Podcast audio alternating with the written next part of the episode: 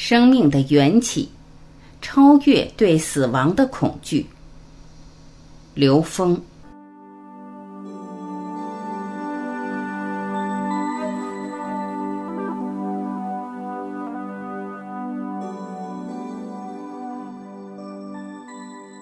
既然我们对死亡有恐惧，那我们就要了解死亡和生命现象，对生命做一个科学解读，它的意义是什么？生命的科学解读。首先，我们在现实空间里面的生命能量的源泉是什么呢？是高维能量。在科学体系里有一个概念。低维空间的一切事物是高维空间事物的投影。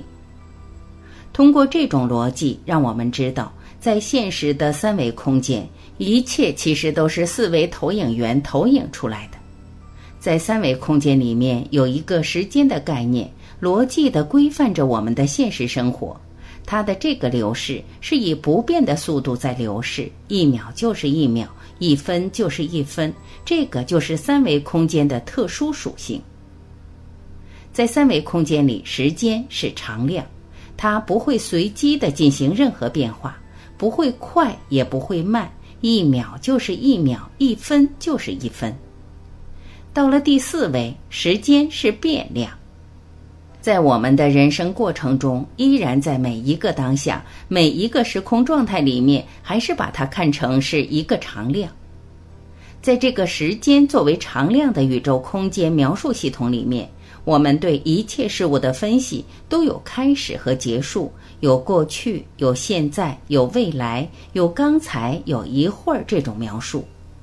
到了第四维，这个描述就不存在了。一切关于时间的描述，到了第四维就彻底被颠覆。也就是第四维，时间是变量的时候，它根本不存在所谓的开始和结束，也就是过去的东西和未来的东西。其实，在第四维里面，它跟我们现在的当下是同时发生的，一切在投影原理同时发生。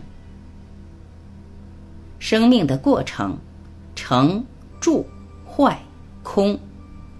这个时候看所有的三维投影，它都是平等的；而在任意一个三维时空的投影里面，它有它的开始，有它的结束。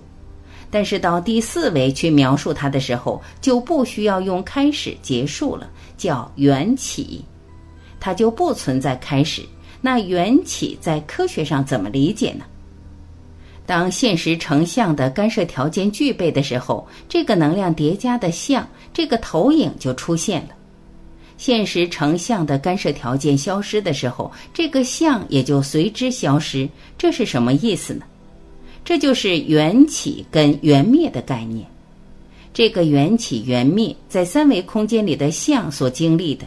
初始这个相的清晰，到最后的衰落，这个消失的过程，就是所谓的成、住、坏、空，这就是生命的过程。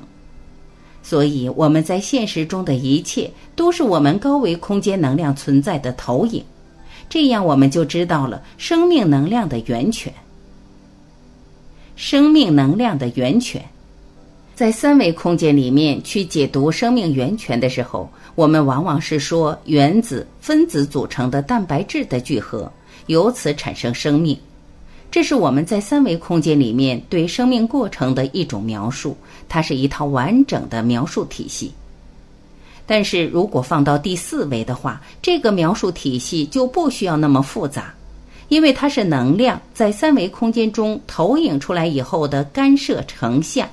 它是在线能量关系的，而这个在线过程，它依然可以演化我们整个的进化过程。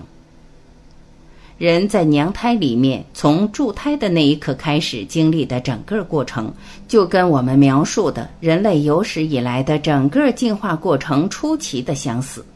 每一个阶段所演化的生命形态，都跟我们进化的不同阶段的生命形态一样。只是这个过程不是发生在我们所谓的自然界里，而是发生在母体里面的，也就是投影原理。出生以后，生命的成、住、坏、空是这么演化过来的。